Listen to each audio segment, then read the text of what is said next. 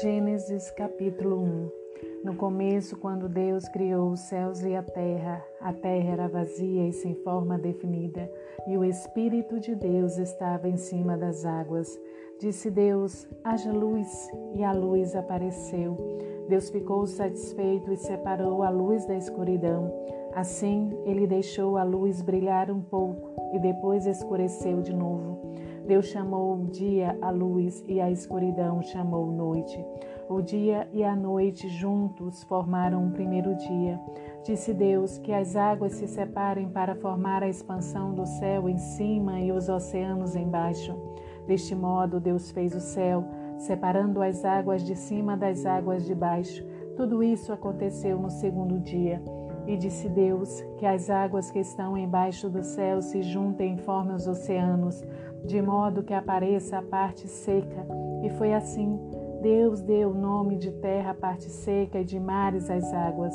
Deus ficou satisfeito e disse: Que a terra faça brotar toda espécie de ervas e de plantas que dão semente, e também árvores frutíferas que têm semente nas frutas que elas dão isso para que as sementes façam nascer as espécies de planta e de frutas que tinham produzido essas sementes. E foi assim, e Deus ficou satisfeito. Tudo isso aconteceu no terceiro dia. Disse Deus: haja luzeiros na expansão do céu para iluminarem a terra e para fazerem diferença entre o dia e a noite. Eles servirão para dirigir as estações e para marcar os dias e anos. E foi assim. Deus fez dois enormes luzeiros para iluminarem a terra, o maior que é o sol para dirigir o dia e o menor que é a lua para dirigir a noite. Fez também as estrelas. Deus colocou os luzeiros na expansão do céu para iluminarem a terra e para fazerem separação entre a luz e a escuridão. E Deus ficou satisfeito. Tudo isso aconteceu no quarto dia. Então disse Deus: Que as águas fiquem cheias de peixes e de outras formas de vida, e que os céus fiquem cheios de aves de toda espécie. Assim Deus criou os grandes animais marinhos e toda espécie de peixes e de aves. Deus ficou satisfeito e abençoou essas criaturas que fez. Multipliquem-se, enchendo-se as águas dos mares, falou. E as aves disse: Sejam cada vez mais numerosas, encham a terra. Com isso, o quinto dia terminou. Disse Deus que a terra produza os animais, animais domésticos, répteis e animais do mato. E assim foi. Deus fez os animais, cada um de uma espécie. Os animais que vivem nas selvas e nos campos, incluindo os répteis e os domésticos. E Deus ficou satisfeito com o que fez. Depois disse Deus: Façamos o homem à nossa imagem e semelhança.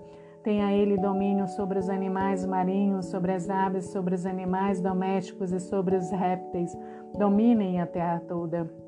Assim Deus criou o homem à imagem do seu Criador. Deus fez o homem conforme a semelhança dele. Deus criou o homem e a mulher.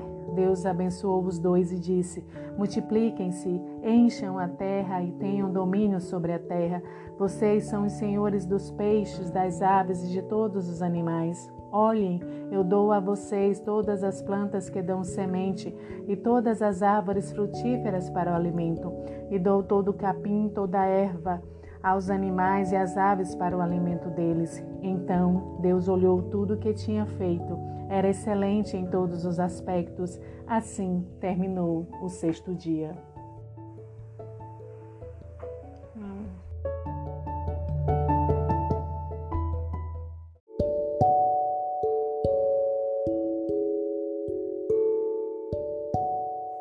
Gênesis capítulo 2 Afinal, ficou completa com sucesso a obra de criação dos céus e da terra, com tudo que existe neles. Assim, foi no sétimo dia que Deus terminou o seu trabalho. Por isso, Deus abençoou o sétimo dia, descansou e declarou santo esse dia, porque nele Deus, o Criador, terminou a obra da criação. Deus criou os céus e a terra Agora vem um resumo dos detalhes produzidos por Deus através dos céus e da terra. Não existia nenhuma planta, nenhuma semente havia brotado na terra, pois o Senhor Deus ainda não tinha feito cair chuva e também não havia ninguém para fazer a lavoura. mas o vapor subia da terra e molhava o solo em toda parte. Então Deus formou o corpo humano usando para isso o pó da terra. Depois soprou nele o sopro da vida e ele veio a ser alma vivente. O Senhor Deus plantou um jardim no Éden para os lados do leste e colocou no jardim o homem que ele tinha formado. O Senhor Deus fez crescer no jardim todas as espécies de lindas árvores, árvores que produziam frutas boas como alimento. No meio do jardim, Deus fez crescer a árvore da vida a árvore do conhecimento do bem e do mal. Da região do Éden saía um rio que banhava o jardim. Dali se dividia em quatro braços. Um deles é o Pison. Ele rodeia a terra de Ávila, onde existe ouro de boa qualidade, finas pérolas e a pedra de onix. O segundo tem o nome de Gion e atravessa toda a extensão da terra de Cush. O terceiro é o rio Tigre, que flui ao leste da Síria, e o quarto é o Eufrates. O Senhor Deus colocou o homem no jardim do Éden para cuidar dele e cultivar a terra. Mas o Senhor Deus avisou ao homem: Você pode comer qualquer fruta do jardim, menos a fruta da árvore do conhecimento do bem e do mal. Isso porque essa fruta abrirá os seus olhos e você ficará com a consciência despertada para o certo e o errado, para o bem e para o mal. Se comer essa fruta, você estará condenado a morrer. Depois disso, o Senhor Deus não disse: Não é bom que o homem fique sozinho. Vou fazer uma companheira para ele, uma auxiliadora à altura dele. O Senhor Deus formou da terra todas as espécies de animais e de aves e trouxe todos eles ao homem para ver que nome daria a eles. O homem deu os nomes que quis e com esses nomes ficaram. O homem deu nome a todos os animais domésticos, às aves e aos animais que vivem nas matas e nos campos.